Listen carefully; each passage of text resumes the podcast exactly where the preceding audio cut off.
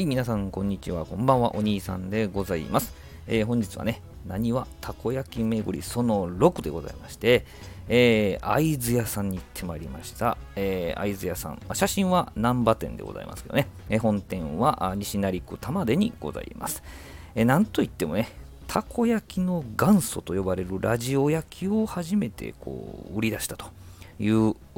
伝統あるお店でございますね。80年ぐらい歴史があるみたいでございます。そのラジオ焼きっていうのは牛すじとこんにゃくを今のたこ焼きみたいなね、形で売ったそうなんでございますけども、えー、今、会津屋さんでね、たこ焼きって言いますとですね、なんといってもですね、ソースとかつけないやつですね。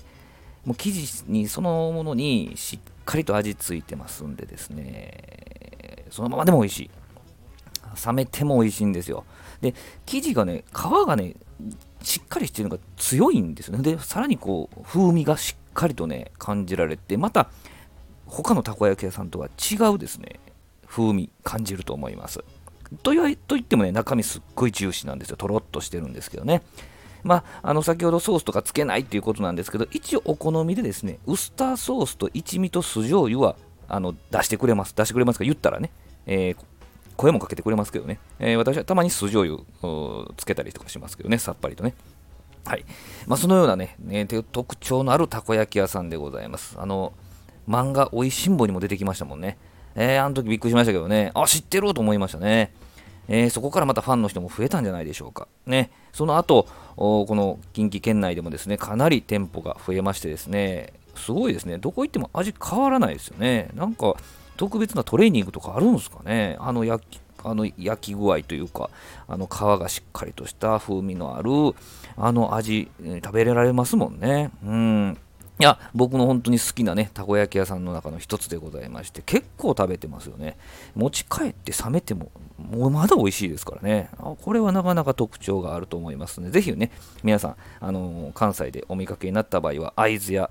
試してみていただけたらと思います。一旦ね、このなにわたこ焼き巡りもね、ここで一旦、あのー、終了といいますか、あシリーズとしてパンパッと出すのはね、えー、終わりにしようかなと思ってまして、本当はね、天神橋筋6丁目にあるうまい屋さんとか、えー、松屋町、抹茶町って言ったりしますけどね、そこのタコリキさんとかご紹介したかったんですけども、閉まってたんですよ。まあ、閉まった定休日ってね、どこか重なりますよね。え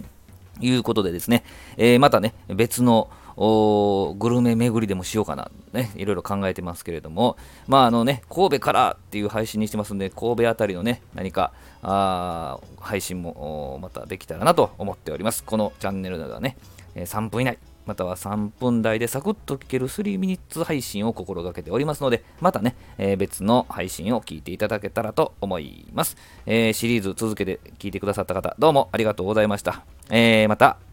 聞いてください。お兄さんでした。ありがとうございます。